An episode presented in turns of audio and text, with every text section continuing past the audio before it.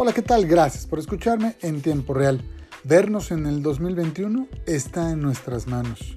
No solo es responsabilidad del gobierno federal, no es función exclusiva del gobierno del estado y los ayuntamientos garantizar el buen comportamiento social. Es una responsabilidad individual. Usted que me honra con escucharme y puede hacerlo a través de estas aplicaciones desde el 7 de enero próximo después de unas merecidas vacaciones, y muchos como usted podrán ayudarme a escucharme si usa el cubrebocas. Si usted y muchos como usted se quedan en casa.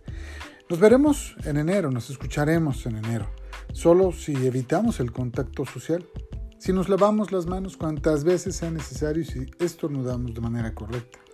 Podremos comer rosca, como dice mi querida Erna Sánchez si no celebramos la Navidad más que con quienes duermen bajo el mismo techo. Podremos tener un futuro en el 2021 si actuamos con sensatez. No la muelen. Dejen a los abuelos celebrar solos. Un poco tristes, sí, pero con menos riesgo de contagiarse y contagiar a otros. Todos, sociedad, gobierno, empresas, somos responsables de poder vernos en enero y no ver esquelas en los periódicos. La ley seca, los horarios recortados, el día solidario, todo suma para combatir al COVID-19 este fin de año. ¿Duele la economía? Claro. Pero estaríamos mejor si hubiéramos acatado las recomendaciones desde febrero, ¿no cree usted? Y como el hubiera no existe, pues, pues no la muele. Quédese en casa.